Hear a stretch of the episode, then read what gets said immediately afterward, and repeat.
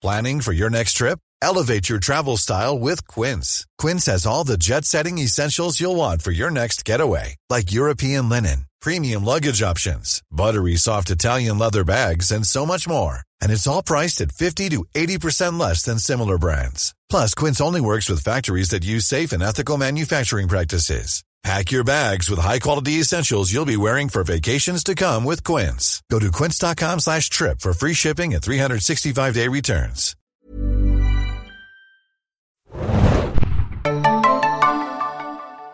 Einen wunderschönen guten Tag und herzlich willkommen bei einer neuen Ausgabe des Serien Junkies Podcast. Mein Name ist Thomas und mit mir dabei sind heute der liebe Felix. Hi, hallo. Und der Axel.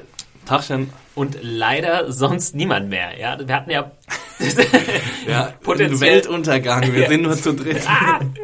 Ja, ist ein bisschen, äh, bisschen schade aus äh, zweierlei Gründen. Der liebe Philipp ist äh, leider krank. Und äh, was natürlich erstmal sowieso schade ist. Aber zweitens ist es auch schade, weil wir schöne Mails bekommen haben, die auf seinen äh, auf unseren Streit ja, verweisen. Axel und Philipp Streit ähm, eingegangen sind. Da kommen wir gleich zu. Äh, zweite Sache ist, dass äh, die liebe Hanna uns eigentlich heute unterstützen wollte, aber in einem Meeting äh, festhängt. Und an dieser Stelle äh, schönen Gruß und wir hoffen, dass es dann nächstes Mal klappt, dass wir endlich mal hier die weibliche Unterstützung bekommen. Vielleicht klappt es ja zum Staffelfinale. Ja. aber sie hat äh, fleißig nachgeholt, hat sie gesagt, sich gut vorbereitet, ja, mhm. alles studiert, äh, ja. Reviews gelesen, aber ähm, ja, jetzt kommt's, äh, hat es leider zeitlich nicht hingehauen. Vielleicht gar nicht so schlecht traurig. für uns, wenn sie so gut vorbereitet ist. Ja, da hätten wir schlecht dargestellt. Das hat richtig fein ja. Ich glaube, es ist nicht zu viel verraten, dass Hannah äh, durchaus auch ein bisschen kritischer an die Serie rangegangen ist. So habe ich mhm. das verstanden. Ich habe jetzt noch nicht äh, ausführlicher mit ihr diskutiert, aber das können wir dann, wie gesagt, in den nächsten Wochen ja, glaube ich, nochmal nachholen. Teaser für die nächsten Podcasts. Ja, genau.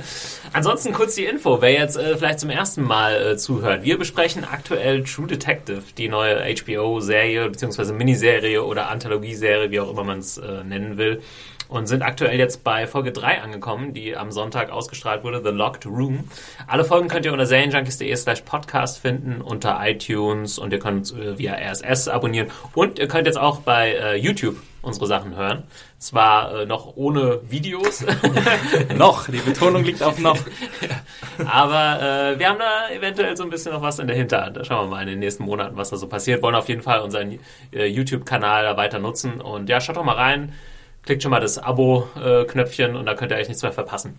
Ja, das Thema letzte Woche war. Philipp hat hier ein bisschen die steile These rausgehauen. True Detective ist ja eine reine Männerserie. Oder ja nicht rein vielleicht, aber eher eine Männerserie. Mhm. Äh, Axel hat ja auch ein bisschen dagegen gehalten. Ja, vollkommen zu Recht, ja. ich jetzt herausstellst. Ich war auch, glaube ich, eher auf Axels Seite. Aber äh, viel, wichtiger, viel, wichtiger, ist ja, dass wir äh, Feedback bekommen haben und zwar von äh, weiblichen Zuhörern, was uns natürlich sehr freut. Und zwar ist es einmal, ich habe hier zwei Mails mir mal rausgesucht, ähm, exemplarisch, und zwar ist es einmal die Regine, die uns geschrieben hat. Uh, und sie schreibt äh, zum Thema Junkies Podcast eine Männerserie, Fragezeichen. Zu der im zweiten Podcast gestellten Frage, nein, ganz und gar nicht. Ich bin weiblich, Jahrgang 59 und Großmutter. Instantly hooked. und uns wirft dann die Anglizismen vor. Ja, genau. Solange das unsere Fans machen, machen wir das, glaube ich, auch weiter. Unsere Hörer. Ähm, instantly hooked, äh, schreibt sie, kann ich nur sagen. Ebenso wie Rectify und Slowburner. Nicht flashy, keine schnellen Cuts, insofern eben doch für Frauen. So jedenfalls das Klischee. Sehr sehenswert eine winzige Kritik am Podcast und äh, da müssen wir uns jetzt, äh, ja, die muss ich mir und vor allem Philipp äh, gefallen lassen. Eine winzige Kritik am Podcast. Die ständige Erwähnung von Matthew Mahogany betrachte ich inzwischen als ärgerlich und fast als Diebstahl geistigen Eigentums. Nicht jeder versteht die Referenz. Bitte unterlassen oder den Erfinder nennen. Sonst alles super. Ich unterschreibe mal mit Ikea Knightley. Äh, ziemlich guter Gag am Ende, fand ich. ja, äh, da muss, wir, muss ich zugeben, äh, Philipp und ich, wir sind vielleicht ein bisschen, das hat, ist ein bisschen ausgeartet, ja. Äh, Matthew Mahogany, ich äh, sag mal, wo es herkommt. Der Mann heißt natürlich Matthew McConaughey, wie wir alle wissen. Und äh, Philipp und ich sind große Fans des Podcasters und Filmkritikers Mark Kermode in England bei der BBC One. Unbedingt abonnieren, einschalten, wenn ihr Bock habt auf einen coolen Filmpodcast. Und der hat mal irgendwann angefangen, Matthew McConaughey nur noch Matthew Mahogany zu nennen. Ich weiß, es war so ein Running Gag in der Sendung und wir haben es einfach mal übernommen. Also Leute, es tut uns leid, falls wir es so oft hier genannt haben und ihr nicht wusstet, worum es geht. Ja. Äh, das ist falls, ihr nicht wusste, falls ihr nicht wusstet, wen wir meinen. Ja. ähm, ja, aber wollt ihr noch was zu, zur äh, Mail von der lieben Regine sagen? Also ist ja schon, hat uns vor allem auch gefreut, dass wir Ja, nee, Zuhörer super. in einem Also- bisschen älteren Jahrgang haben. Ohne jetzt äh, sie alte nennen zu wollen. Äh, Aber es ist jetzt vielleicht nicht typisch, ne? Wie es so ist, 18 bis, weiß ich nicht, 45 die Zielgruppe oder ähm, ja, und wir freuen uns natürlich über alle Zuschriften Ja. immer und Egal äh, welchen Alters. egal welchen Alters, genau. Ja, und vor allem über die, die so viele äh, englische Worte in, einen, in eine Mail packen, wie Regine. genau. Ähm, ja, Rene, vielen Dank auf jeden Fall für die Mail. Schade, dass wir jetzt hier äh, Philipp damit nicht konfrontieren können, aber da muss er jetzt äh, mit leben, ja? Er kann ja eine E-Mail schreiben, Ja. wenn er gerade krank zu Hause sitzt. Genau. Dann das Philipp-Bashing, ja, ich sag's mal, Anführungszeichen, geht jetzt weiter. Und zwar noch, äh, ja, da, da muss er jetzt durch. Kann er sich nicht gegen wehren. Pech Ja. gehabt. Wenn man Ähm, sich so weit aus dem Fenster lehnt, ne? Ja. Die Katrin aus äh, Kiel hat uns noch geschrieben. Äh, Das ist eine ziemlich lange Mail. Ich versuche mal so ein paar, Sa- paar Versatzstücke rauszusuchen. Und zwar schreibt sie, Hallo Jungs, zunächst einmal vielen Dank an die gesamte Runde für die klasse Unterhaltung, die mir jede Woche nach Hause liefert. Natürlich gerne. Nachdem ich gestern Abend euren Podcast zur zweiten Episode von True Detectives, schreibt sie. Übrigens ist ein klassischer Fehler, der ja auch gerne in der Schöner Redaktion- Running Gag in der Redaktion. Ja. da müssen wir auch bald so ein Sparschwein einführen, Oh, wo dann ja. jeder so zwei Euro Ja, äh, genau. reinschmeißt. Philipp lernt es auch nicht. Die Serie heißt True Detective ohne I, äh, ohne S. Entschuldigung. Aber es ist auch ein bisschen tricky, weil es ja zwei Ja. True Detectives sind. Ja. Aber ja. Naja, vielleicht ist ja. Vielleicht ist nur einer von ihnen der wahre Eben. Detective. Wer das weiß. ja natürlich Ah. Nee, da habe ich auch mal äh, gelesen. Ich glaube, sie haben den Namen der Serie ähm, extra relativ breit oder offen Genau. gelassen, damit sie dann natürlich in den nächsten Staffeln da irgendwie. Es kann ja sein, dass es vielleicht auch nur mal einer ist in den nächsten Staffeln als Detective und kein Team. Ja. Vielleicht liegt es daran.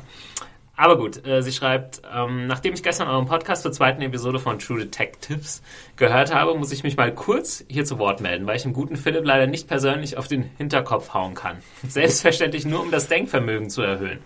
Aber vielleicht kann mir der Hannah nächste Woche behilflich sein. Darauf müssen wir leider noch ein bisschen warten. Äh, True Detectives ist also eine Männerserie und nichts für Frauen. Da steigt mein Aggressionslevel ungefähr auf Martin Harz Niveau in der Umkleidekabine. Ich bin eine Frau und liebe True Detective. Ich lasse jetzt mal das S weg, das stört mich. ich bin eine Frau und liebe True Detective. Äh, so, da habt ihr euren ersten Beweis. Ich bin da ganz bei Axel. Zwischen Frauen- und Männerserien zu unterteilen, halte ich für wenig sinnvoll und bei True Detective schon mal gar nicht. Über Serien wie The Vampire Diaries etc. können wir da schon eher diskutieren.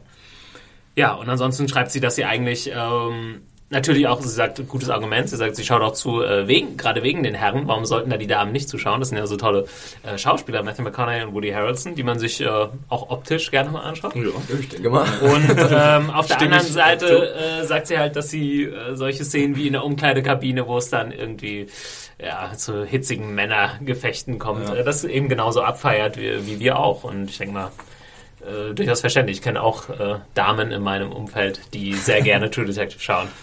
Ja, danke, liebe Katrin, auf jeden Fall für Ja. die Rückendeckung Viel einerseits. Einfach, ja. ähm, ja, für die ausführliche Zuschrift und äh, gerne mehr davon. Ja, sie schreibt noch, ähm, Moment, äh, das fand ich noch einen netten Punkt, äh, der letzte Punkt, den sie gebracht hat. Ähm, nicht zu ernst zu nehmen, überschreibt sie. Die Serie ist definitiv dialoglastig und anspruchsvoll. Und jetzt bin ich mal genauso frech wie Philipp und sage, Frauen sind intelligenter und sprechen eher auf gute Dialoge an als auf Männer, denen im Notfall auch das schnelle Auto und die großen Augen der Blondine reichen. Siehe Fast and Furious Filme. Nur um mal zu zeigen, dass Klischees beiderseits funktionieren. Äh, gutes Argument, würde ich mal sagen. da muss ich... Äh, Ja, gesagt, obwohl sie ja jetzt eigentlich das gleiche Argument macht wie Philipp, dass die und die Sachen äh, männerspezifisch sind. Genau, aber ich glaube, äh, sie hat das mit einem Augenzwinkern, Ja. beziehungsweise hat sie da auch jede Menge Smileys eingebaut. Ähm, ja, Philipp wurde so ein bisschen jetzt in seine Schranken gewiesen, kann sich nicht wehren. Das äh, schauen wir mal, wie er. Können wir dann nächste Woche nachholen. Genau. Oder übernächste Woche, weil nächste Woche leider kein True Detective kommt. Stimmt, schon mal die kleine äh, Vorwarnung. Da müssen wir uns noch was überlegen, was wir da als äh, Ersatz reinschieben. Äh, Vielleicht warum ist kein True Philipp Detective? noch ein bisschen gegenranten, eine Stunde lang. Ja, genau. Raum gesetzt und darf so ein bisschen sprechen. genau Philipp und das Mikro. Ja, der muss sein äh, das Potenzial äh, wieder aufholen, das er hier verloren hat in dieser Folge. Ähm, okay, kommen wir zur aktuellen Folge. The Locked Room, dritte Folge von acht. Acht ist richtig, oder? Genau. Acht Folgen wird es insgesamt geben. Und ich glaube, alle Leute, die ein bisschen gehofft haben, dass äh, die Geschwindigkeit zumindest ein bisschen angezogen wird, haben Sind auf ihre Kosten ja, gekommen. sind auf ihre jeden Kosten gekommen in der Folge. Ja. Obwohl es jetzt nicht völlig umgeschlagen hat. Hier bei uns in den Kommentaren, Axel, bei dir im Review hat schon einer geschrieben, es äh, wird gemächlich vom ersten in den zweiten Gang geschaltet. Das fand ich ganz passend. Ja, also ich meine, der Fall steht halt dieses Mal ein bisschen mehr im Vordergrund und ich glaube, für alle, denen das bisher zu langsam war und zu viel Konzentration auf die philosophischen Aspekte und auf die Dialoge, äh, die kommen jetzt so ein bisschen mehr äh, zu dem, was sie sich vielleicht erwartet haben. Ja, obwohl ich auch nicht glaube, dass es noch völlig umschlagen wird. Äh, ich glaube, das, was wir nach zwei Folgen irgendwie festgestellt haben, viele andere, es geht nicht so sehr um den Fall. Ja, das ist richtig, ja. Also Aber ich glaube, der Wagen, der da True Detective heißt, der hat vielleicht nur drei Gänge. ja. Obwohl sie ja diesmal mit dem Auto auch ein bisschen Gas gegeben haben am Ende. Ne? ja, stimmt. Ähm, wollen wir zur ersten? Wir haben gesagt, äh, wir haben uns vorher kurz besprochen, diesmal kann man eigentlich relativ gut äh, die Szenen durchgehen, weil es ein bisschen stringenter ist. Ähm, erste Szene, es fängt an in dieser Wanderkirche, die sie jetzt offenbar gefunden haben. Ich weiß gar nicht mehr, hat es.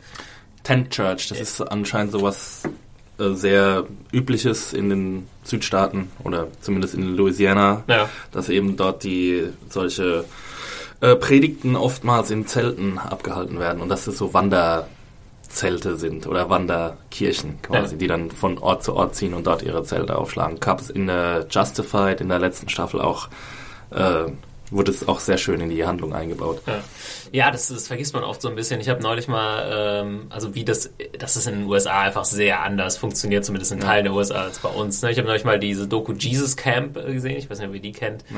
Das macht dann schon ein bisschen Angst teilweise. also wenn sie da irgendwelche kleinen Kinder äh, schon, Also ja, ich würde hatte auch sagen, hier ein bisschen Angst radikalisieren. teilweise, also zumindest von einer Figur, wo ich überhaupt nicht wusste, was von ihr halten soll, aber da kommen wir vielleicht gleich. gleich Du meinst zu. Bird? Ja, ich meine Bird. Der liebe Bird mit dem coolen Topfschnitt? Ja, der kommt ja, ähm, das ist einer von zwei Figuren, die da so ein bisschen im Mittelpunkt stehen. Der erste ist ja äh, der Prediger, äh, gespielt von Shay Wiggum. Ja, also Und- Shay Wiggum befindet sich auf einem ziemlichen ja. High momentan. Er ist ja bekannt geworden durch Boardwalk Empire. Äh, Ah, spielt, da, da den, ja. Okay. spielt da den Bruder von der Hauptfigur äh, Nucky Thompson, Eli Thompson. Und war jetzt, glaube ich, in relativ vielen äh, ziemlich wohl rezipierten Filmen. Irgendwie Wolf of Wall Street war, hat er eine kleine Rolle gehabt. Silver Linings war auch. Silver er Linings war drin. Bruder? Ja, den Bruder, spielt, Ja, glaube von ich, Bradley American Cooper. Hustle spielt er jetzt auch mit. hab Ich Ja. Genau, American Hustle ist auch dabei. Also er äh, Ja, macht ich so habe ein ihn bisschen auch Splash. gesehen und ähm, jetzt, wo du sagst, Boardwalk Empire, da habe ich nur die ersten anderthalb Staffeln gesehen, aber Hm. irgendwo, ich dachte, so, okay, klar, aus Filmen kennst du ihn irgendwoher, aber irgendwo hat er eine größere Rolle gespielt, mir ist es nicht eingefallen. Ja, äh, interessante Schauspieler auf jeden Fall. Ich weiß gar nicht, ob er jetzt nochmal öfter vorkommen wird. Das ist ein bisschen komisch, also wir haben es vorhin schon im Vorgespräch gehabt, dass er äh, weder in den Credits auftaucht zu der Episode, noch bei IMDb gelistet ist. Also er scheint irgendwie uncredited zu sein, Ja, was echt ein bisschen ungewöhnlich ist, weil er hatte ja jetzt nicht so die Mini-Nebenrolle, dass man ihn nicht äh, aufzählen muss. Und er ist jetzt auch nicht so der Riesenstar, dass man sagt, naja, der Ja. Ja. Warum jetzt nicht crediten? Das ist so ein Statement irgendwie. Als hätte es jetzt Robert De Niro gemacht und Robert De Niro taucht nirgends irgendwie in den Credits auf. Ja, ja fand ich auch ein bisschen seltsam. Aber ähm, was sagt ihr zu der Szene? Also ich fand es interessant, dass es gleich wieder, also der Prediger predigt da vor dieser Masse, aber es geht gleich wieder eher Richtung, wie reagieren äh, die zwei ähm, Ja. Detectives darauf. Ja, es geht dann sogar so weit, das fand ich ganz interessanter Kniff so vom, äh, von der Filmemacherseite, dass, glaube ich, der Ton sogar runtergefahren wird, was bei diese, was diese Predigt angeht und man nur noch Rusts Kommentar dazu hört. Ich weiß gar nicht mehr, ob es ein Kommentar aus der Jetztzeit war oder 2012 oder 1995. Na, ich hatte auf jeden Fall wieder den Eindruck, oder beziehungsweise hat wieder einen guten Eindruck bekommen von, von dieser ganzen Umgebung, in der wir uns befinden eigentlich, von den Leuten, die da leben. Also es war jetzt auch wieder Louisiana, ich weiß jetzt nicht welcher Ort direkt, aber es war auf jeden Fall interessant zu sehen, was da für Leute aufkreuzen und äh, Rust hat ja dann selber, oder Cole hat ja dann selber auch gesagt oder festgestellt, beziehungsweise hat die Frage gestellt, was glaubst du, wie klug die Menschen hier sind, also Ja. was sie in ihren Köpfen haben. Also da war schon wieder gleich diese, diese Skepsis gegenüber dem Glauben an sich auch wieder dabei. Ja, ich Ja, finde also- sogar nicht nur leicht, sondern sehr, Ja, ja. sehr hart. Ne? Sehr offensichtlich. Also die Dialog, der Dialog, der sich entspinnt zwischen den beiden, war, fand ich wieder ziemlich grandios, weil er einerseits irgendwie wieder offenlegt, was Rust irgendwie denkt über andere Menschen, über Kulturen, die ihm fremd sind. Und weil er dann aber gleich so ein schönes äh, oder ein ziemlich starkes Feedback von, von äh, Hart bekommt. Also dass er eben auch, äh, dass Hart jetzt langsam so einen Zugang findet, wie er mit Rust umzugehen hat. Also am Anfang hat er sich ja eher so ein bisschen drüber aufgeregt und wusste nicht genau, wie er darauf reagieren soll. Aber jetzt weiß, weiß er eben, wie er ihn in die Schranken weisen kann auch. Also er sagt ja dann, hat dann mehrere Kommentare, ähm, ja, und bezeichnet ihn einfach offen als arrogant und Ja. äh, dass er halt einfach mal von seinem hohen Ross runterkommen soll und so. Ja, das fand ich auch interessant, weil also Cole geht ja echt in eine extreme Richtung, ähm, so dass ich auch schon sagen würde, ich meine, auch wenn man jetzt irgendwie skeptisch gegenüber Religion ist, kann man sagen, pff, Extremismus in eine andere Richtung ist auch nicht immer gut. Du kannst diese Leute nicht einfach als bescheuert Ja. und dumm Ja, behandeln genau. oder verkaufen, ja, oder benennen. Und äh, ja, da fand ich eigentlich auch ähm, Harts Reaktion äh, ziemlich gut. Und ich finde auch in der Szene hat man wieder sehr stark, du meintest, der Dialog ist super gemerkt, das ist halt irgendwie ein äh, Literat, der das irgendwie verfasst. Ja, also- es bleibt sehr, sehr, ähm, ja. Er taucht ja sogar Hat in die Linguistik, in ja. Anthropologie ein. Also in, innerhalb von diesen zwei Minuten, was es da sind, da fallen irgendwie zehn Fachbegriffe. Ja. Und, äh, Aber es ist auch wieder schön, dass, mal- ich glaube, Hart hat es Ja. dann auch nochmal raus äh, gesagt, ich nutze nicht so teure Wörter wie du oder Also sowas. 10 Ja, Dollar, 10, aber- 10 Dollar Word. Ja. Es ist halt immer wieder sehr gut, dass er halt diese Rolle von, von dem Zuschauer einnimmt, irgendwie nach dem Motto, ja, jetzt kommt wieder Cole und Ja. erzählt uns irgendwas vom Pferd.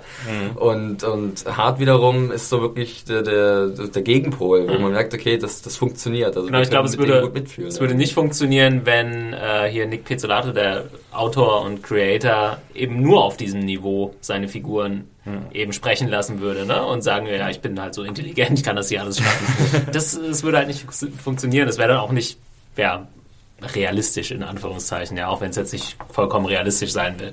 Aber ähm, Und ja. dadurch wird Cole auch sympathischer, als er wahrscheinlich in Wirklichkeit ist, weil er Mhm. eben diesen Gegenpol in Hart hat. Ja. Ja, stimmt. ähm, wollen wir weitermachen? Äh, wir kommen zu einer zweiten Szene, mit der ich irgendwie auch so gar nicht gerechnet habe. Ich finde das auch eine interessante Konstellation. Die zweite Szene, die dann kommt, beziehungsweise halt, also wir gehen jetzt immer nur die Szenen durch, die 1995 ähm, spielen.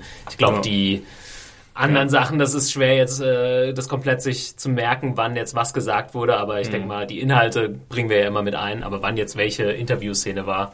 Wir können vielleicht noch über das Blech-Origami sprechen. Ja, gerne. Aber die Szene, die dann in, dem, in der Vergangenheit als nächstes stattfand, war dieses Treffen zwischen Rust und Maggie. Also offensichtlich ist Rust vorbeigekommen. Sie sitzen schon einfach in der Küche. Es fängt einfach so an, ne? Und man denkt so, pff, Rust jetzt auch mit seinem coolen Unterhemd irgendwie da am Start. Hat Wollen wir vielleicht, sorry Ja. Thomas, aber wollen wir vielleicht vorher nochmal auf die Bird-Befragung eingehen? Stimmt, ja. Ah, sorry, ja, ja, ja. ähm, Das ist ja wichtig für die, äh, für den Fall an sich, ja. Genau, also der Fall äh, geht jetzt so ein bisschen weiter, wird jetzt so ein bisschen mehr ins Zentrum gerückt Mhm. und die Ermittlungen dazu. Und ähm, Rust befragt eben so einen leicht geistig behindert vorkommenden Menschen, der äh, Bird heißt. Und ähm, über ihn kommen sie dann auf die Spur von, helft mir mal gerade aus, wisst ihr es noch? Charlie Lang? Nee. Ah. Das ist doch der Ähm, Bruder von... Nee, auf, also durch die ihn kommen Spur- sie auf die Spur eines Richtig. Unbekannten mit, Mit äh, verbranntem Brandnarbe Gesicht irgendwie. Ah, genau. Groß, Ausgewachsen, ja. genau, Ja. richtig, ja. ja. Ähm, ja, und äh, Was natürlich auch noch relativ vage ist, dann sozusagen mit diesem Profil Ja. äh, Verdächtigen zu Nochmal finden. Aber es zusammenfassen, wäre ein Ansatz. Wichtig, ich glaube, was der Prediger ja fragt, ist, ob sie äh, vergewaltigt wurde. Und das ist ja, glaube ich, der Fall, ne? Ähm, das. naja, weil, weil es ja dann darum ging, dass äh, er ist dieser, wie heißt der Bird? Genau, richtig. Der es ja Er- nicht hätte sein können, weil er kastriert ist. Oder ja, ja, genau, ja. stimmt. Ja, Ja, genau, er war Angola. selbst im Das- Knast. das war er war in diesem Angola-Knast. Ja. Äh, das ist ja der größte Knast der äh, der ganzen USA. Ich habe mich schon gewundert. Ich dachte, hey, wie Wie kommt er nach? Afrika? Typ. so. Ich habe es auch im ersten Moment oder so, aber gut, dass du es sagst. Ich denke mal, das haben auch nicht alle gewusst vielleicht. Ja, Äh, genau, inklusive mir. Äh, ja, genau, der war da zwei Jahre und wurde dort wohl auch, also er wurde nicht irgendwie klinisch kastriert, sondern er wurde wirklich von, von seinen Mithäftlingen, genau. Ja, ist auch ein bisschen weird. Also Cole ist dann da irgendwie reingegangen und Ja, hat sich ihm die Hose gefallen. aufgezogen. Ja, dachte, was Ja. passiert denn jetzt? Also er hat Was? wahrscheinlich sich selber einen Ja, er sagt ja auch irgendwie so. später, dass er so ein, irgendwie so eine Gabe hat, dass er innerhalb von zehn Minuten immer weiß, ob die Person das war oder Ja. nicht. So, und äh, Hart ist dann in der Rückschau, äh, in der, also in der Rückschau 2012 ähm, erzählte dann auch, ja, er, so arrogant er auch war, er hatte meistens recht. Ja. Oder er hatte einfach so ein, so ein äh, ja, so ein Gespür dafür. Ich wusste am Anfang nur nicht, was ich mit der Szene, also als sie dann, ich glaube, die kommen aus so einem Van oder Camper, So Wohnwagen, äh, ja. Wohnwagen raus. Was, das, äh, was ist da jetzt passiert? Aber man kann sich, glaube ich, eher erschließen, wenn man an die spätere Szene denkt, wo äh, Russ dann nochmal jemanden äh, in die Mangel nimmt, sozusagen Genau. im ähm, Interviewraum, dass er so krass auf ihn eingeht in Mhm. so einer kurzen Zeit, dass er genau das irgendwie rauskriegt, was er, was er halt wissen will. Ja. Ja, interessante Szene auf jeden Fall. Und ja, genau, jetzt haben sie einen kleinen Anhaltspunkt zumindest. Äh, Finde ich auch schön, wie es gemacht wird. Also es ist halt wirklich immer nur so minimal. Ne? Also Polizeiarbeit funktioniert halt, da sind sie, glaube ich, relativ nah an der Realität, auch wenn man es wenn man es mit so Serien wie The Wire oder so vergleicht, oft in so Minischritten oder manchmal ist es auch einfach Zufall. Und Genau. äh, ja, man muss die Sachen dann verfolgen. Also es ist halt nicht irgendwie, uh, wir können irgendwo DNA-Spuren bekommen und äh, ein super Mikroskop untersuchen. Das ist jetzt nicht so typisch. Gerade ist es ja auch noch ein bisschen, spielt ja ein bisschen in der Vergangenheit. Ja. Ja, aber ich glaube, da haben wir das Wichtigste noch genannt. Äh, der Hinweis auf diesen großen Typ, den sie dann suchen, was ja im Endeffekt nicht direkt zu einem Erfolg führt. Nee, das ist erstmal eine Spur, die so ein Genau. bisschen ins Leere führt. Ja. Ja. Und ich würde sagen, dass jetzt nach, diesem, nach dieser Szene jetzt so ein bisschen der Fall wieder ein bisschen zurückrutscht irgendwie in den Hintergrund und jetzt erstmal wieder ein bisschen mehr auf die Charaktere eingegangen wird. Ja. Aber dann können wir mit der Szene weitermachen. Genau. Rust und äh, Maggie. Ja, wart ihr überrascht, als auf einmal diese Szene kam? Weil Ich schon ein bisschen, weil ich finde es interessant, wie diese Beziehung zwischen den beiden dargestellt ist. Die haben sich eigentlich erst, ich glaube, in der Serie einmal gesehen bei diesem Essen. Und jetzt wird so suggeriert, die sind irgendwie schon relativ eng miteinander. Es kommt so ein bisschen aus dem Blauen, ne? Ja. Also, Aber ich ähm, finde es irgendwie verständlich, weil sie in diesem kurzen Gespräch, was sie halt hatten, da war es ist halt auch interessant, dass ähm, Hart da aus dem Raum war. Ne? Und die hatten, Ja. also Cole ist ja sonst immer super zurückhaltend, aber anscheinend ist Maggie wirklich, äh, hat er, sie hat irgendwie einen Zugang zu ihm. Ja, ja, ne? beziehungsweise öffnet er sich ihr gerne, aus welchem Grund auch immer. Ne? Ja, auch äh, obwohl er dann, glaube ich, während des ersten Gesprächs auch so ein bisschen abgeblockt hat, nachdem er ihr so ein paar Details aus seinem Leben gesagt Aber hat. er hat ja direkt das mit der Tochter zum Beispiel Ja, verraten. genau. Also das ist ja Ähm, schon krass nach irgendwie fünf Minuten.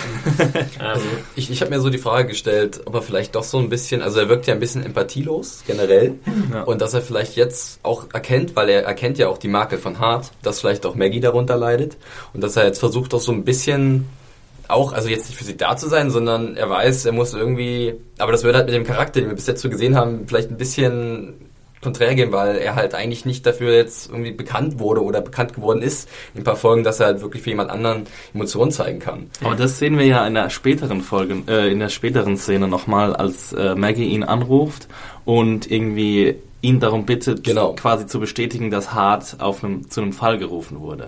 Was ja nicht stimmt. Und sie weiß genau, wenn sie jetzt bei der Polizei anruft, dann äh, lügen die sie sowieso an und sie erhofft sich irgendwie von, von Cole so ein bisschen, dass er sich ein bisschen mehr auf ihre Seite stellt. Und ihm fällt es dann ja auch relativ schwer, er bleibt ja sehr vage in seiner Antwort. Und dann fällt es ihm relativ schwer, sie jetzt auch anzulügen.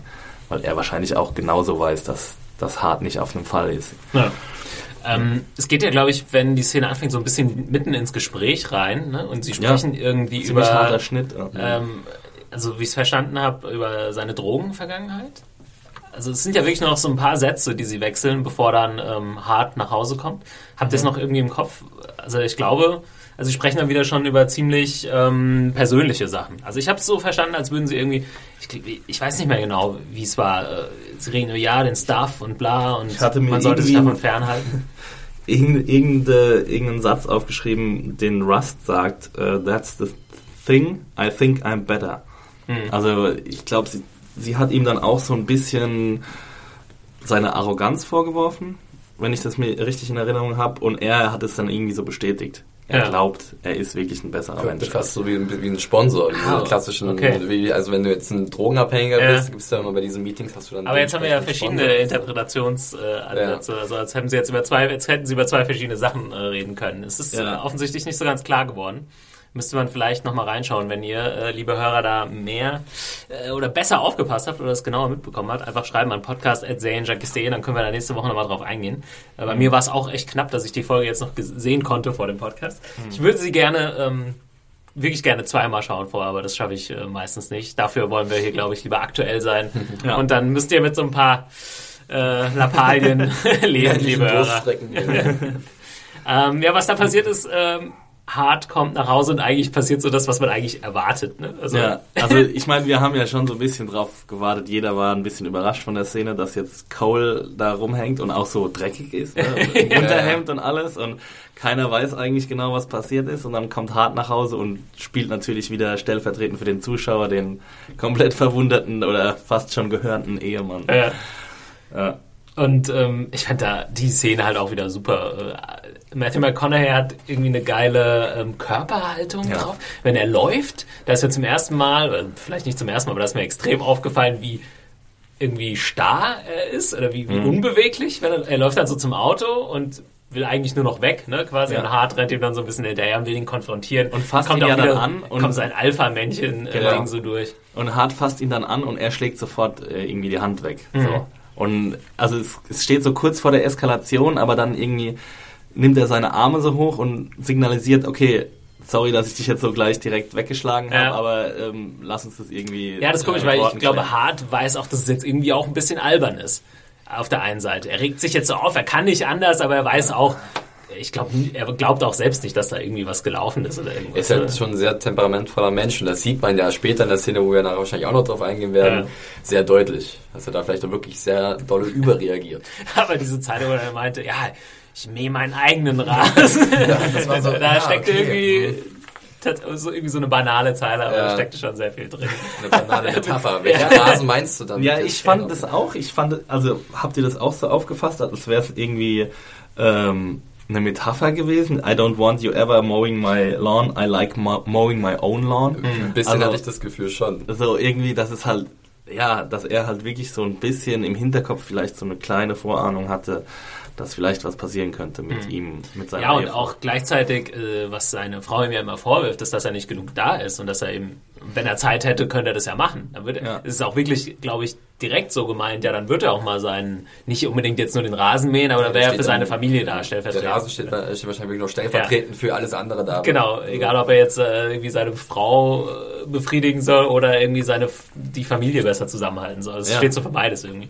Es steht für beides, aber er kann irgendwie beides nicht richtig erfüllen. Also er, er will irgendwie, er kann sich nicht entscheiden, was er denn eigentlich will. Ja, will fühlt sich dann auch so ein bisschen ertappt und das ist deswegen, deswegen ist er, glaube ich, so aufbrausend. Ne? So, hey, krass, jetzt mäht der Depp schon irgendwie meine, ja, äh, meine... Ja, richtig, und, und, dieser Depp führt auch noch ein ziemlich tiefgründiges Gespräch mit, mit, mit meiner Frau. ja. und, ja. Das ist eigentlich meine Aufgabe und jetzt ist ja da. Also. Ja, das ist so in dieser Folge äh, der erste Punkt, so ein bisschen vom Abstieg äh, Harz. Ja, auf jeden Fall, kommt noch in äh, dunklere Ecken sozusagen in dieser Folge. Ähm, wollen wir weitermachen? Was kommt denn als nächstes?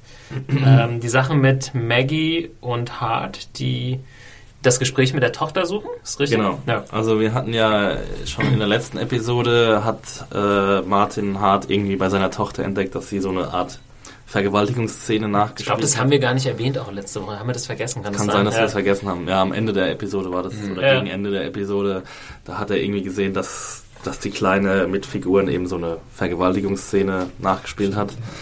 Und ja, es wird jetzt auch gar nicht mehr aufgegriffen so richtig. Also ähm, Hart hat es jetzt auch bei diesem Gespräch. Stimmt, er erwähnt es jetzt nicht gegenüber seiner genau, Er bringt es nicht noch mit ein, obwohl die Diskussion ja eigentlich schon gestartet ist. Ne? Äh, ja, ich glaube aber auch, weil er, also weil seine Frau ihm sowieso schon Druck macht, irgendwie, dass da Handlungsbedarf besteht. Äh. Und wenn er jetzt das noch erwähnen würde, dass er halt das gesehen hat und nicht sofort erwähnt hat, dann würde er irgendwie noch mehr Ärger von ihr kriegen. Hm. Weil sie sagt ja auch irgendwie zu einem Zeitpunkt, nachdem sie das Gespräch hatten mit der Tochter und er wirft irgendwie die Zeichnung so weg in dem Tagebuch, ähm, sagt, sagt sie ja auch irgendwie, ja, ist das jetzt deine Reaktion, ist das jetzt alles, was von dir kommt? Hm. Und ja, also das ist ja wieder der Grundkonflikt, den die beide haben. Ähm, kommt genug von ihm in Hinsicht auf die, auf die gemeinsame Familie? Ja. Glaubt ihr, dass diese Storyline irgendwo hinführt? Ich bin mir jetzt nicht so genau sicher, wie, wie ja, so ein Mädchen malt irgendwie komische Sachen oder sexuell explizite Sachen, aber hm. Das habe ich mich auch ich gefragt. Ich fände es jetzt irgendwie seltsam, wenn jetzt so eine ja. Storyline reinkommen würde, dass irgendwas mit ihr passiert wäre oder so. Eben, ja, da dachte ich auch, was, was, also was, zum was, einen dafür, dass ja. natürlich dieser Konflikt zwischen Maggie und, und Tat weiterhin so am Leben ja. erhalten wird. Und vielleicht ist da noch was anderes dahinter, aber ich, ich weiß, also ich, ich traue es der Serie ehrlich komisch. gesagt nicht zu. Also es, Wüsste jetzt auch nicht, Dann wären wir irgendwie passt, bei Law ja. and Order Ja, SVU der, oder der krasseste Twist wäre, wenn die Tochter im Endeffekt, wenn irgendwas mit ihr noch passieren würde. Aber ich weiß nicht, das wäre vielleicht zu einfach.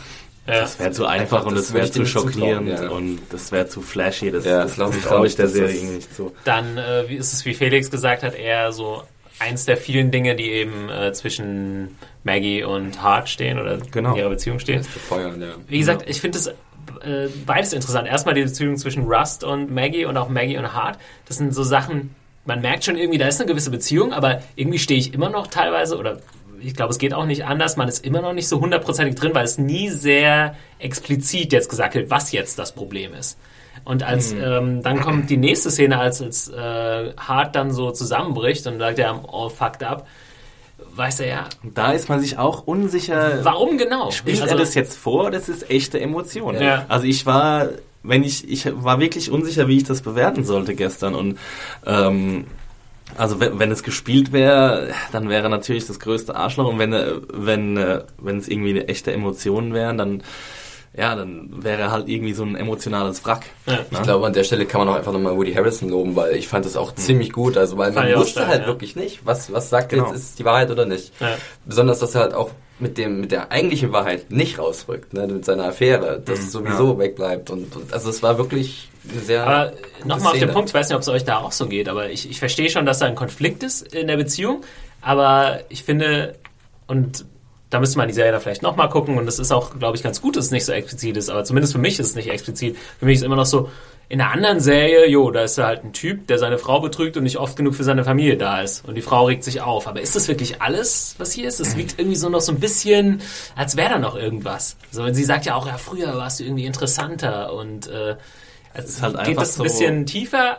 Es wird auf der einen Seite nicht so explizit ausformuliert, was jetzt genau das Problem ist zwischen den beiden. Ich glaube, das müssen wir uns auch so ein bisschen denken als, als Zuschauer, ne? dass das alles schon ein bisschen länger äh, vor sich geht, alles vielleicht auch noch irgendwelche anderen Sachen mit reinspielen.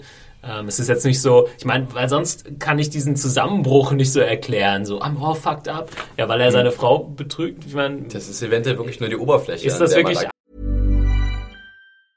Hey, it's Danny Pellegrino from Everything Iconic.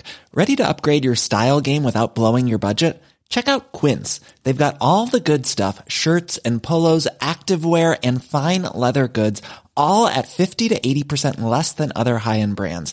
And the best part? They're all about safe, ethical and responsible manufacturing. Get that luxury vibe without the luxury price tag. Hit up quince.com slash upgrade for free shipping and 365 day returns on your next order. That's quince.com slash upgrade. alles, ja? Und- ja, und was, da ist was noch wesentlich ihn mehr so, versteckt. Ja, Das spricht ja so ein bisschen dafür, dass es gespielt ist, ne? Dass er in der, dem Moment versucht, irgendwie sie wieder auf seine Seite zu bringen, indem er halt quasi den noch Schwächeren äh, mimt. Und ähm, ja, also es ist Und auf wenn jeden Fall eine nicht, spannende dann Entwicklung. ist es aber auch interessant, dass er, äh, ich glaube, das hattest du ja, hast du auch, glaube ich, in deiner Kritik geschrieben oder ich habe so anders gelesen, ich bin mir jetzt genau sicher, dass er als, das haben wir auch letzte Woche schon gesagt, vielleicht fast der labilere ist noch von den beiden. Äh, ja, ja. also ich meine, bisher deutet alles darauf hin. Ich glaube, das liegt auch daran, weil wir sehen, dass Hart also offensichtlich am meisten verlieren kann. Deswegen denken wir vielleicht auch, dass er der labilere ist. Also Cole hat ja nicht mehr viel. Da müssen wir vielleicht mal dann äh, den Das Vergleich ziehen, so zu ein- wie hart dann in der Gegenwart der Serie sozusagen äh, drauf ist. Da äh, gibt er ja das nicht so sehr zu. Da gibt's auch mal so einen komischen, weirden Moment ne, mit diesen beiden, ich glaube nach der Sexszene sozusagen wird dann auf Woody Harrelson äh, geschnitten und da weiß man, hat er jetzt gerade von dieser Sexszene erzählt oder was genau hat er jetzt gerade erzählt? Und es ist so ein bisschen so ein komischer Moment im Raum. ich glaube aber in 2012 hat er noch gar nicht über seine Frau und Kinder gesprochen. Ich habe da nur ganz kurz eine Sache, die mir aufgefallen ist. Und zwar gab es so einen kleinen Moment, wo er so seine Hand angeguckt hat. Und da gab es keinen Der Ehering. Finger fehlt. Also, Ah. der Ring fehlt. sorry. also das war schon so die Idee, ist das Ding vielleicht schon längst beendet? Ja. Die, die, die Ehe zwischen den beiden. Und die Frage, warum? Und ist? Cole, Cole dafür verantwortlich? Ja, das Ja. ist halt jetzt auch so eine. Das ist halt wieder so ein kleines Detail, was man mal leicht übersieht Ja. irgendwie, aber. Aber wie gesagt, in der, in der Gegenwart, finde ich, ist er immer noch so ein bisschen, ja, man braucht Familie und ich wusste ja, wie ich das alles regel mit meiner Familie und die hat mich gestützt und so. Also er sagt jetzt nicht so, ja, damals ist das alles in die Brüche gegangen, Ja. sondern Er er, sagt ja redet auch- immer noch so davon, als wäre das eigentlich alles gut gelaufen. Ja, er sagt ja auch, dass Cole quasi, er wiederholt es nochmal, was er in der Auftaktepisode gesagt hat, dass Cole eben die Familie fehlt und das ist irgendwie so, dass ihm einfach so ein zentraler Anker quasi Genau. fehlt. Und im er Leben. tut so, als hätte er diesen Anker, den er eigentlich, was wir halt sehen in den Flashbacks, sozusagen gar nicht hatte, weil Aber ich glaube, er, er, er wird jetzt immer mehr als so ein bisschen so ein Bullshitter irgendwie das ist also auch- er, ja. er, er hat halt seine Phrasen, aber ich meine, wie wir es letztes Mal schon erzählt haben, dieser äh, unzuverlässige Erzähler, also wir wissen einfach nicht, was jetzt stimmt von dem, was er erzählt und was nicht. ja. Das ist bei mir jetzt auch so. Oh, sorry. Ja, ein paar Leute eh, habe ich jetzt bei anderen, ähm, auf anderen Seiten auch schon gelesen, dass, dass ein paar Leute irgendwie die Theorie aufstellen, dass eben Hart der dieser gesuchte Mörder sein könnte. Äh, diesen, diesen Gedankengang hatte ich auch. Und dann dachte ich halt so, naja, das wäre aber halt wieder Ja. so, das ist so typisches Fernsehdenken. Ne? Ja, Man genau. will irgendwie das einem dann so zuordnen. Detective. Eigentlich- ja. genau, obviously. ja, ich glaube auch, dass es ein bisschen, also mir wäre diese, diese Wendung, ja, das wäre, äh, da wird sich HBO irgendwie keinen Gefallen tun, glaube ich. Ich glaube auch nicht. Okay, ich spinne mal so ein bisschen rum. Was ich vielleicht so ein bisschen akzeptieren könnte, ist, dass, obwohl es auch echt sehr weit hergeholt wäre, wenn diese Typen, die jetzt befragen, weil es einen neuen Todesfall gibt in 2012, dass äh, vielleicht in dieser Zeit Hart halt wirklich abgedreht ist und da irgendwas jetzt wirklich mit zu tun hatte mit dem neuen Fall. Und sie befragen jetzt beide und denken, ja, eigentlich ist es ja Cole, guck dir den an, ja, Ja, auf voller Psycho okay, und ja. äh, vielleicht ist es hart. Aber, aber nicht, dass er damals was damit zu tun hat, sondern dass damals das irgendwas ausgelöst hat. Irgendwie. Ist jetzt eine reine Das Spinnerei von seinem, Bullshitting ein bisschen erklären, dass er Äh, einfach also, der Wahrheit wenn ihr jetzt sagt, äh, das wäre komisch, wenn Hart irgendwas mit allen. Ich, ja. Ich kann es mir auch nicht wirklich vorstellen, aber es gibt wohl auch, also m- es ist wohl bis zum jetzigen Zeitpunkt so, dass äh, mit Hart noch gar nicht über diesen Fall gesprochen wurde und nur Cole quasi Details von dem Fall äh, erzählt und Hart nur über die Beziehung zwischen Mhm. den beiden redet und das halt als Hinweis gedeutet wird. Ja. Ja. Ja, mal schauen.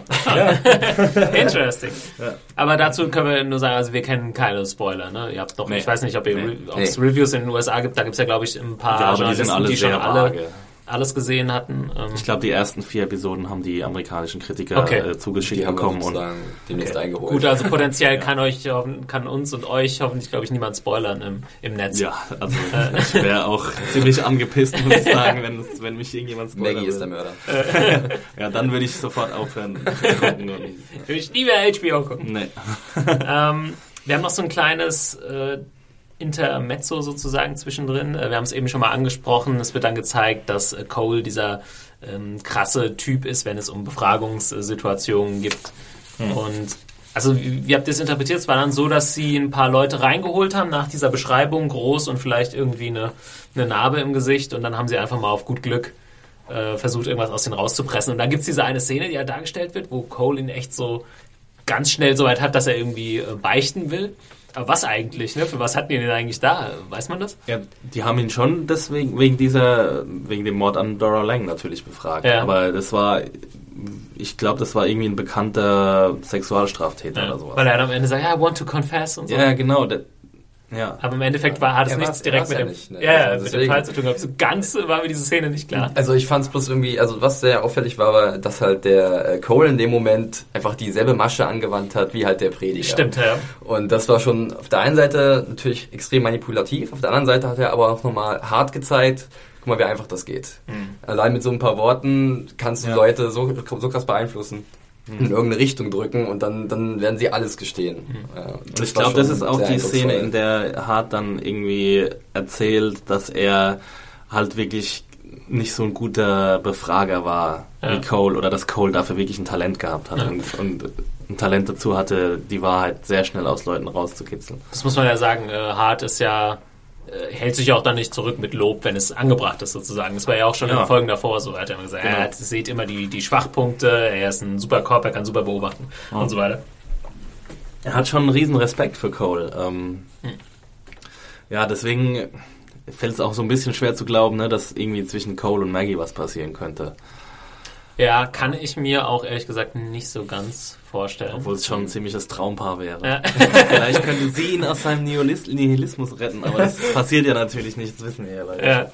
Das ist auch, äh, auch eine Sache, da haben wir noch nicht so drüber gesprochen. Da haben sich ja viele bei Breaking Bad zum Beispiel aufgeregt, wenn es diese Flash-Forwards sozusagen gab am Anfang der Staffel, dass man halt schon so, ich meine, bei der Serie gehört es jetzt wirklich zum, zur Struktur der Serie, dass du weißt im Endeffekt, was mit diesen Leuten passiert. Ne? Du weißt irgendwie, Cole wird in 20 Jahren nicht der happy Typ mit einer Familie sein. So, ähm, Mhm. weiß nicht, kann man da kurz drauf eingehen, stört euch das oder ja, ich glaube, das muss man von, also ich habe es von Anfang an, glaube ich, einfach akzeptiert Also, als ja, Prämisse. Für mich ist es eher so eine Art Lückenfüllen halt. Du siehst halt die Person an dem einen Punkt, die Person an dem anderen Punkt und was ist dazwischen passiert. Wie Ja. sind sie da hingekommen? ist die spannende Frage. Ja, genau. und, und ich glaube, das ist Ja. für mich schon irgendwie, das reicht mir schon fast, muss ich Bei Breaking sagen. Bad hat es mich echt mehr gestört, weil ich, weil wir haben es ja auch hier im Podcast irgendwie gehabt, dass wir in unserer Spekulation ziemlich eingeschränkt waren. So.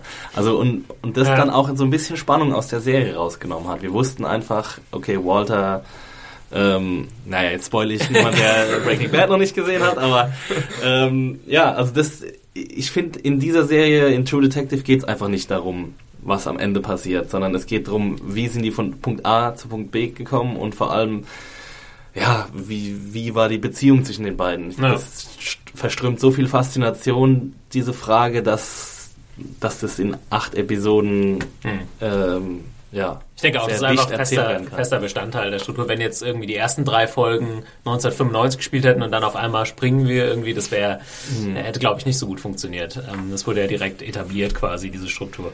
Ähm, gehen wir weiter. Es gibt dieses äh, witzige Double Date zwischen, ähm, also Hart und, Moment. Äh, Hart seiner Frau und Cole und Genau. äh, einer, einer Bekannten von, von Maggie. Ja. Ähm, Und es ist irgendwie witzig, weil wenn man, davor hat man irgendwie Matthew McConaughey als, als Rust irgendwie bei der Spurensuche gesehen, der ist immer so souverän und so. Und sobald er in so eine Situation kommt, sieht er völlig fertig aus. er kam dann auch so rein mit der Krawatte. Lippschiene so halb ab. Ja. Ja. ja, und ich glaube, Und, Hart oh sagt dann irgendwie auch so, oh my God, oder irgendwie, wie er ihn Ja. sieht und sowas.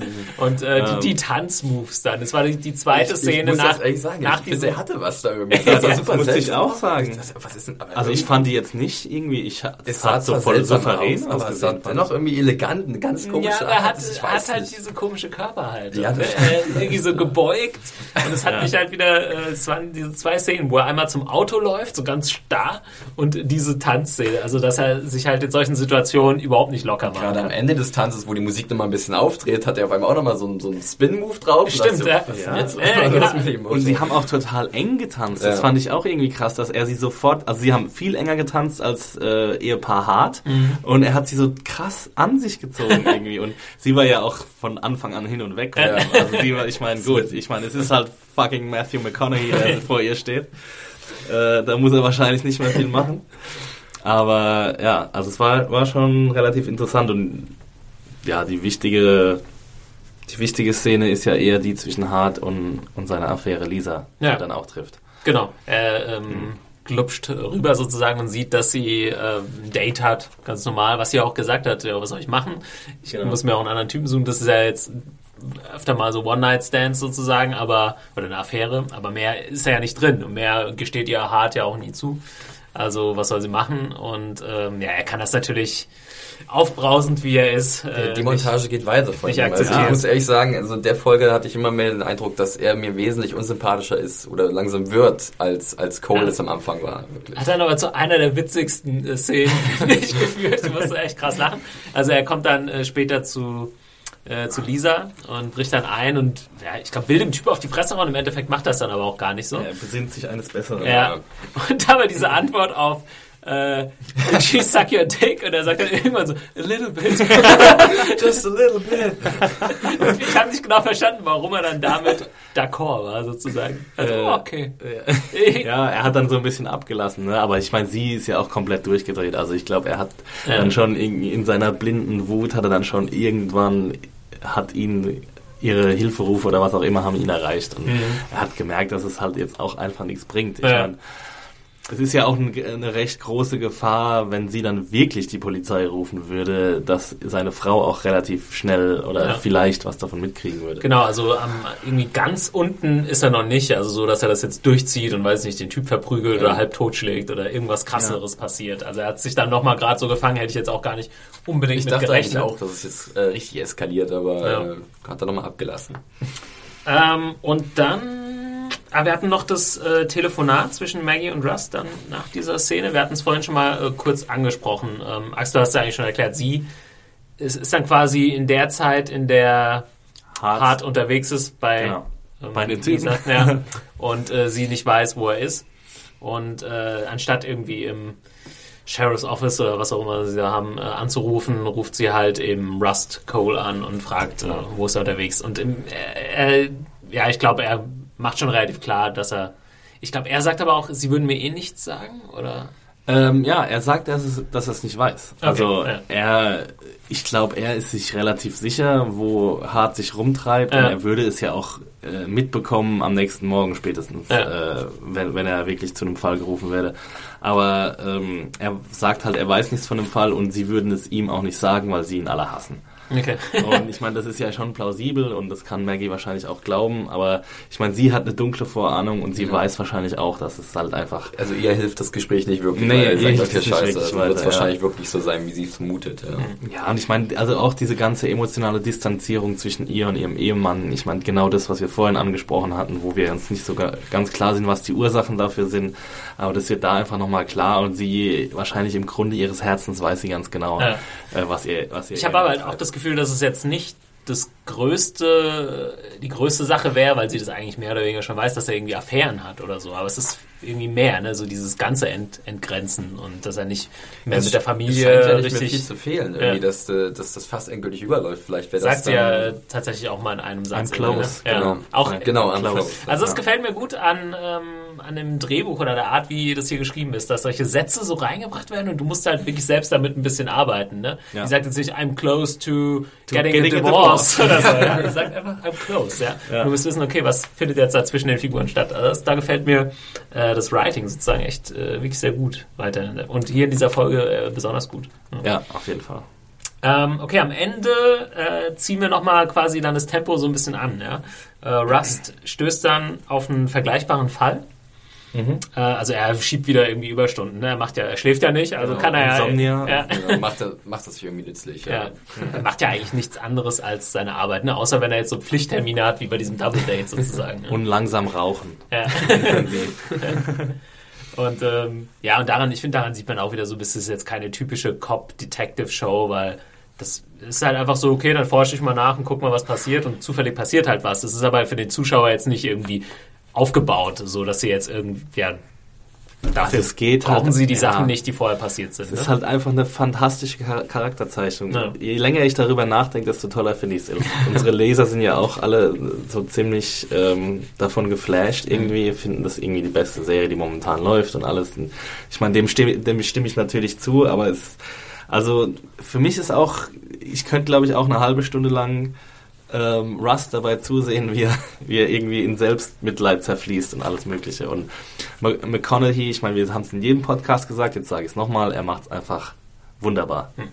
Aber ich freue mich auf jeden Fall auch schon drauf, wenn ich mal irgendwann die äh, Folgen so am Stück schauen kann. Ja, einem- ja. Ich kann nicht drauf warten. Da, da Also also Wiederholen wir uns ja wirklich jede Woche, aber es ist einfach so. Wenn Ja. man Ja. immer wieder überlegt, ey, das müsste im Gesamtbild, muss das doch so gut funktionieren. Das war halt wirklich Schritt für Schritt. Beziehungsweise bin ich aber auch mir selbst noch nicht sicher und so viel Kritik muss sein, dass das wirklich das erfüllt, was ich vielleicht am Ende Mhm. erhoffe. Es kann schon äh, leicht auch passieren, wir haben eben schon gesagt, aber wenn jetzt irgendwie sowas Pseudomäßiges, der und der ist der Serial Killer und irgendwie seine Frau oder so passiert, dann kann das auch ganz schnell nach hinten los. Das glaube ich nicht, dass es passiert. Mhm. Aber ich sag auch jetzt in dem Moment noch nicht, die Serie ist perfekt und die wird auch perfekt enden. Kann man Aber schauen. das ne? Schöne ist halt, dass wir wissen, dass sie nach acht Episoden vorbei ist, also Mhm. zumindest diese eine Staffel und diese Geschichte und dass, dass da wenig Spielraum ist, um es irgendwie richtig zu verhunzen.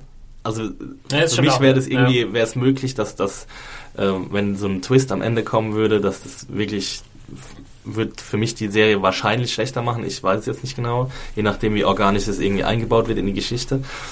Aber allein jetzt so die Stimmung, die existiert, ich wäre auch komplett zufrieden mit einem offenen Ende oder sowas. Also ich brauche keinen Abschluss davon, weil es einfach so für sich schon so äh, faszinierend ist. ja. ja, Felix.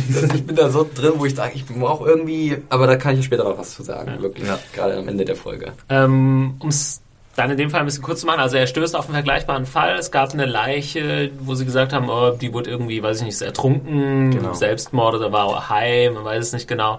Er findet aber erstmal die gleichen ähm, Schnittwunden sozusagen Genau. und das Tattoo auf der Schulter, was Und- Dora Lang eben Genau. auch hatte. Ähnliche Drogen, Intus, also Genau. LSD und Meth. N- äh, Infolgedessen fahren Rust und Cole, oder nee, Quatsch, Hart und Cole, so, da ist Genau. ja Rust Cole. äh, Hart and Cole dann zu dem Dorf, aus dem dieses Mädchen kommt. Pelican Island. Ja, auch super. Also Ja. wer mal irgendwie Beasts of the Southern Wild Oh ja, oder so da war ich sofort hat, dran, ähm, Ja. weiß, was das für abgefahrene Orte auch teilweise sind. Ne? Das sind eigentlich Orte, ich glaube, es sagt er auch irgendwie, in 30 Jahren wird es hier alles unter Wasser stehen. Äh, relativ lebensfeindlich schon. Und da gibt es dann halt wirklich nur so Alteingesessene, die da herkommen und dann nicht wegziehen wollen.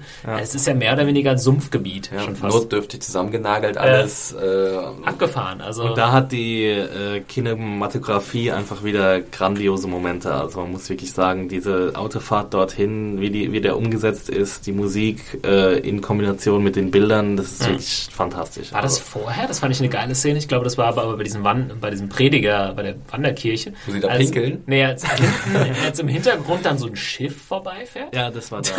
Aber Da habe ich auch gedacht, so, haben die jetzt irgendwie das Schiff gebucht quasi, damit es da irgendwie vorbeifährt oder war es Zufall? das Äh, kann man vielleicht sogar auch digital machen, äh, würde ich behaupten. ja. Ja. aber ich fand es nur so komisch, es hätte man gar nicht erwartet. Man sieht den Fluss nicht. Und Man Ja. sieht dann auf einmal so Schornsteine von so einem Ja. Schiff.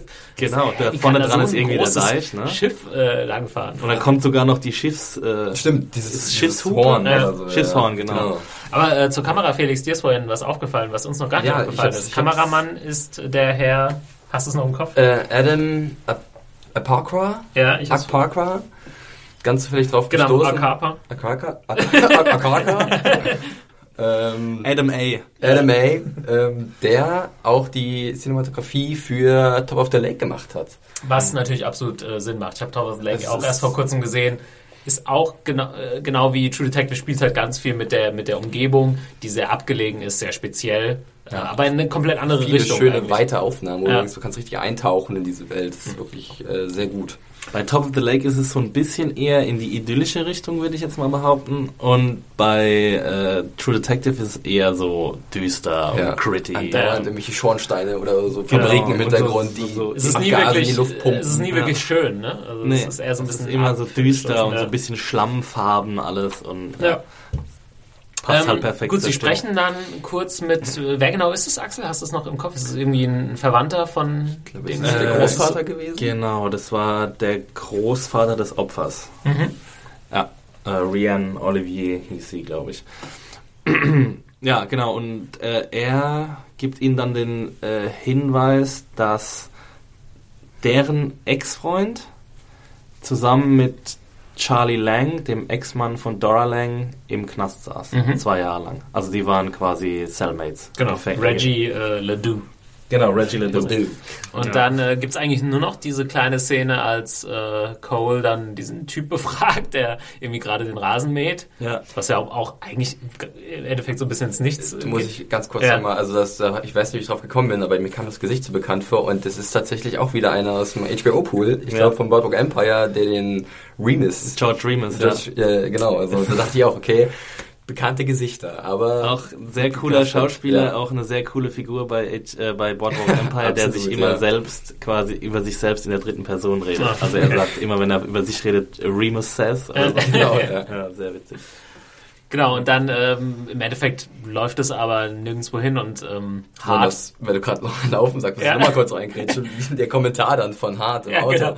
Also, Ja, also dann ruft genau. ein Verrückter und Cole schwingt sich so langsam Richtung Fahrzeug. Who walks that Who walks fucking fucking slow?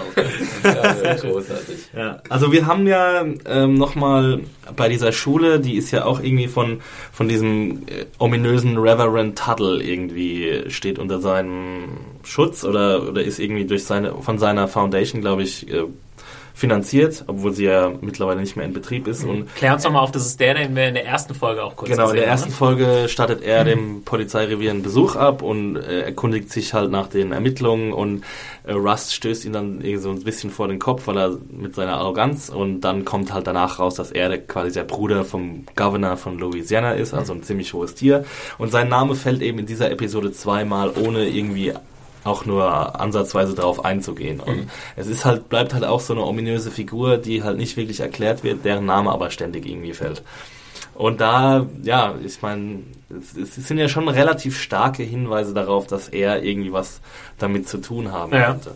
Bei der Szene hatte ich halt kurz so gedacht, weil es ist dann so ähm, hart, hupt dann und kommt ein bisschen los und so. Und man denkt so, und Cole folgt dann auch und denkt, er hat jetzt da irgendwas verpasst, da hat er irgendwie einen Hinweis liegen lassen oder so, kam es mir erst so vor, aber dann im Endeffekt äh, hat sich ja alles ergeben, mehr, glaubt man zumindest jetzt in diesem Moment. Ne? Ah, jetzt haben wir ihn und das klingt auch alles relativ schlüssig und äh, Cole denkt, glaubt es ja auch. Er sagt auch, ja, cool, da haben wir endlich mal irgendwie... Äh, Und auf einmal ist da so ein krasser Tempowechsel drin gewesen. Ja. Dachte, okay, jetzt im Blaulicht und Ja. jetzt fahren sie mal ein Ja, bisschen und schneller. dann kam ja auch so treibende Musik. Ja, dabei, richtig, wie gesagt, Cole halt gleichzeitig auch ein bisschen aufgeweckter als sonst. Ja, ja, Und ähm, Licht am Ende des Tunnels. Das war für mich ein großer Moment. Oh, jetzt, also ich will ja nicht wirklich diese übertriebene Action. Ja, ich habe mich ja wirklich daran gewöhnt und ich mag das ja auch. Aber ich dachte so, wenn jetzt so ein bisschen Tempo und es kam, dann dachte ich, oh ja, jetzt, jetzt wird's gerade nochmal richtig, richtig gut. Und dann war es 30 Sekunden später wieder ja, leider. genau. Ich so, naja, Aber okay. so ein grandioser, war das so die letzte Szene überhaupt, wo man dann. Ähm, Man kann vielleicht noch das vorher diesen, diesen Monolog von, Äh, von genau, Dings- also der Monolog Ja. mit diesem Endbild, das fand ich schon ziemlich Ja. grandios. Das war extrem verstörend, fand ich. Das hat bei mir auch gesagt. Auch wenn es halt irgendwie nur ein Typ ist mit einer Gasmaske auf. Das ist, aber das war irgendwie so. Ja, es hatte was. Scary, Also, es war irgendwie sehr, sehr war lyrisch und Ja. da kam dieses, diese, ähm, ja, dieses Drehbuch von wegen so ein bisschen abgehoben, ein bisschen philosophisch mit diesen Bildern extrem gut zusammen, fand Ja. ich. Dachte ja erst, dass wir jetzt, also als diese langsame Kamerafahrt auf diese, diesen Verschlag, was ich, diese Ja. Hütten, da kam, dachte Ja. ich jetzt, dass so, lang, so vielleicht ein SWAT-Team den, den Hügel hochkommt Ja, oder ja, irgend sowas, also- weißt du? Dass jetzt Zugriff ist. Ist es eigentlich klar, dass Sie darauf zufahren und er beschreibt, wie er das gesehen hat? Und sehen Sie Reggie Ledoux oder sehen nur wir Reggie Ledoux? Ja, das würde ich sagen, ist nicht so ganz klar. Was ich aber noch interessant fand, weil du gerade eben ein SWAT-Team und so, äh, Woody Harrelson spricht ja in seinem Interview dann darüber, ja, wart ihr schon mal in einem Feuergefecht? Also Ja, es hört genau, sich so an, als würde passiert gleich jetzt was. würde in dieser Situation es offensichtlich zu einer Schießerei kommen, die man dann wahrscheinlich nächste Woche irgendwie sieht.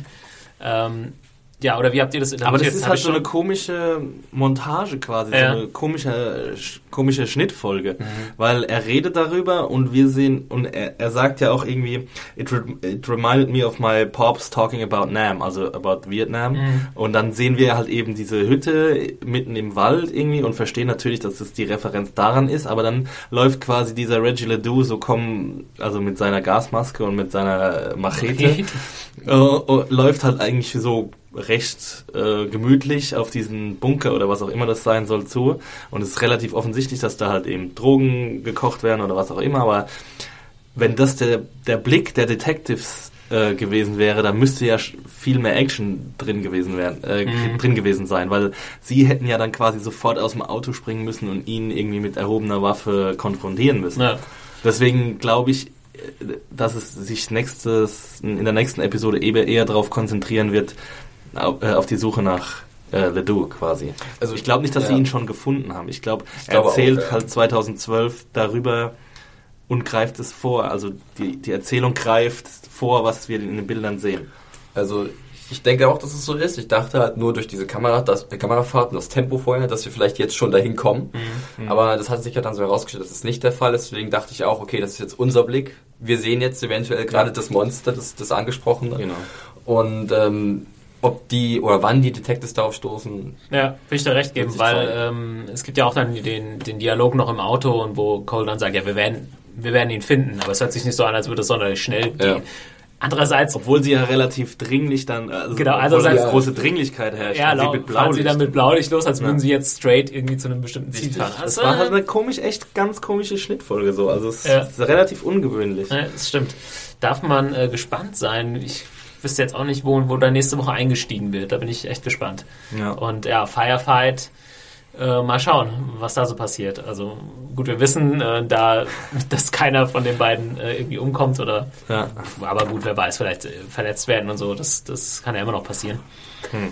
Ähm, aber auch interessant, ne, äh, dass wir jetzt gerade mal bei, das war jetzt die dritte Folge, Ja. und wir sind jetzt sozusagen beim Killer, ja, beim Täter. Äh, Da weist ja auch schon wieder so ein bisschen darauf hin, dass es längst nicht alles, was irgendwie kommt. Ja, ne? wir sind bei einem Täter. Also Genau, ja. ja noch gar ist immer noch komplett. Also bei mir Ja. war es persönlich so, ich war ziemlich froh, dass wir jetzt diesen Moment hatten, weil für mich war das so wirklich nach dem Motto, ich habe jetzt langsam kein Gesicht, aber eine Gestalt, wo, Ja. die das Ziel ist irgendwie. Und das, das war irgendwie, ich habe man gemerkt, das war den Detectives, also es hat denen sehr gut getan irgendwie, hat dem Motto, okay, es geht voran im Fall und es geht auch für mich irgendwie voran. Ja, äh, ob es dann Täter ist, oder auch nur irgendeine weitere Marionette oder ob es nur einer von mehreren Tätern ist, das weiß man natürlich noch nicht. Aber, Aber wir, wir, der Effekt ist gut. ja, wir bleiben ja wieder, wir bleiben quasi in dem Muster, das wir in der ersten Episode so ausgerufen haben. Es ist wie ein Roman quasi und wir haben jetzt die ersten zwei Episoden hatten wir Exposition und jetzt äh, geht es langsam über irgendwie in den Hauptteil, Ja. in den Mittelteil. Das würdest du, das würdest du so Seite umschlagen und Kapitel und dann ist die Beschreibung von diesem Ort und du weißt nicht, Ja. was soll der Ort jetzt sein. Ja? Und, und jetzt gehen irgendwie, jetzt könnte es weitergehen in die Ja. Richtung. Also Noch Es ist schon schwer, eine Woche zu warten. Noch Ja. eine, eine Filmreferenz, ich weiß nicht, wie es euch geht, aber ähm, Apocalypse Now ist einer meiner Lieblingsfilme. Mhm. Äh, ich habe den zu Hause auf, auf Blu-ray und schaue mir auch regelmäßig an, gerade auf Blu-ray, ich weiß nicht, ob ihr den mal gesehen habt, Wahnsinnsqualität äh, und dieser Dschungel und ähm, ich habe auch es diese, diese tolle Box, da Ja. gibt's ja mit, den, mit der Kinofassung und Redux. Redux Edition und so weiter Das ganze und, Programm, ähm, ja, die ist wirklich sehr empfehlenswert. Thematisch geht es ja auch schon in eine ähnliche, ähnliche Richtung. Ne? Da geht es ja auch sehr, ja, es basiert auf diesem Buch The Heart of Darkness, äh, irgendwie in die Tiefen, Untiefen des menschlichen Ja. äh, Herzens und Gewissens und so weiter. Und ja, da finde ich, äh, vielleicht, also ich will nicht sagen, dass True Detective das äh, die Serienform von Apocalypse Now schon ist, aber vielleicht äh, kommt es so in die Richtung. Ja. Wer ist Colonel Kurtz? Also, In True das- Detective. Gute Fragst, Frage. achso, das In du. True Detective. Achso, du hast ja Apocalypse. Ja, ähm, ja gute Frage. Vielleicht äh, treffen sie den Ja. noch in, ähm, wie heißt er? Äh, Reggie Levine. Schauen wir mal. Ähm, cool, dann sind wir, glaube ich, durch mit The Locked Room. Äh, vielen Dank für die nette Besprechung. Nächstes Mal hoffentlich, äh, ja, mal schauen, mit wem wir nächstes Mal am Start sind. Oder, aber dann erst in zwei Wochen frühestens. Ne? Genau, genau. Also nächste Woche ist Super Bowl, kein, kein True Detective. Trauen Ja. sich alle nicht. äh, Das wär's. Das ja, also äh. Girls und Looking zum Beispiel, die zwei anderen HBO-Serien, die am Sonntagabend laufen, die sind auf den Samstag verlegt worden. Aber True Detective äh, macht eine Woche Pause, damit auch alle drei äh, irgendwie am gleichen Tag enden Ja. können. Wenn ihr noch Anmerkungen habt, schreibt uns einfach an podcast.zanejunkies.de. Wir freuen uns auch über Bewertungen bei iTunes, ähm, wo wir noch fleißig äh, Sterne sammeln. Wenn ihr also gerade euer iPhone in der Hand habt, einfach mal bewerten oder eine Bewertung schreiben, wenn ihr noch mehr Lust habt. Und ansonsten könnt ihr uns auch direkt unter erreichen äh, auf Twitter. Äh, unter John Ferrari mit einem Y. Ja, Max Stil echt bei Twitter. und Picknicker83 bei Twitter, Thomas Zimmer. Und Thomas, wir können ja für unser neues Projekt mal ein bisschen Werbung machen. Oh ja, wir, wir sind äh, schon am Basteln des, des Banners äh, sozusagen und so weiter. Also wer jetzt ähm, hier äh, bei, beim True Detective Podcast zuhört, hat ja vielleicht auch unseren Podcast zu äh, The Wire gehört, den Axel und ich mal im Dezember aufgenommen hatten, wo wir irgendwie über zwei Stunden über diese wunderbare HBO-Serie von David Simon gesprochen haben, aber gemerkt haben, hm, da gibt's noch ein bisschen mehr Gesprächsbedarf. Und wir haben jetzt ein kleines äh, Projekt vor, was wir The Wire Rewatch äh, getauft haben und ähm, wollen nochmal Podcasts zu den einzelnen fünf Staffeln aufnehmen. Loslegen wollen wir damit Ende Februar. Und wir kündigen es äh, demnächst auch nochmal auf der Seite jetzt die Tage an, ungefähr einen Monat, bevor wir eben diesen Podcast aufnehmen wollen, wollen wir euch dann natürlich die Gelegenheit geben, äh, auch nochmal reinzuschauen, wenn ihr Bock habt. Oder es zum ersten Mal zu schauen. Ja, oder zum ersten Mal zu schauen. Wie Felix zum Beispiel. Schäm dich. Also ihr habt jetzt... Schäm dich. Okay, ich bin still, ich gehe in meine Ecke. Genau, und wir sammeln natürlich äh, fleißig äh, Zuschriften. Also wenn ihr jetzt konkrete Fragen habt, wir, ich, und ich, da würde ich jetzt bitten, euch erstmal auf die erste Staffel zu beschränken, Genau. damit es nicht zu sehr ausufert. Und dann schreibt uns einmal podcast at serienjunkies.de, da sammeln wir auch die ganzen Fragen dann zu dem The Wire Rewatch Genau. Podcast. Und dann äh, versuchen wir die so erschöpfend wie möglich zu beantworten. Ja, und schaut nochmal auf der Seite in den nächsten Tagen vorbei oder googelt mal irgendwann. Wir wollen demnächst, wie gesagt, noch einen kleinen Artikel dazu online stellen. Da schreiben wir nochmal alles rein, was wichtig ist, was ihr wissen müsst zum äh, großen The Wire Podcast. Da bin ich äh, sehr gespannt drauf. Auf jeden Fall. Ja, ich habe auch super Bock drauf. Ja. Sehr gut. Dann äh, sagen wir bis zum nächsten Mal. Mal schauen, was wir nächste Woche machen. Ansonsten spätestens bis in äh, zwei Wochen, wenn wir wieder True Detective weiter besprechen. Bis Ciao. dann. Tschüss.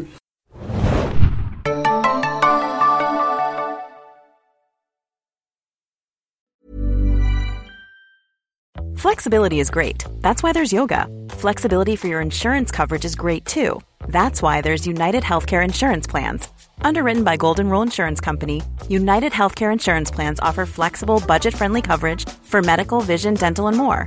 One of these plans may be right for you if you're, say, between jobs, coming off your parents' plan, turning a side hustle into a full hustle, or even missed open enrollment. Want more flexibility? Find out more about United Healthcare Insurance Plans at uh1.com.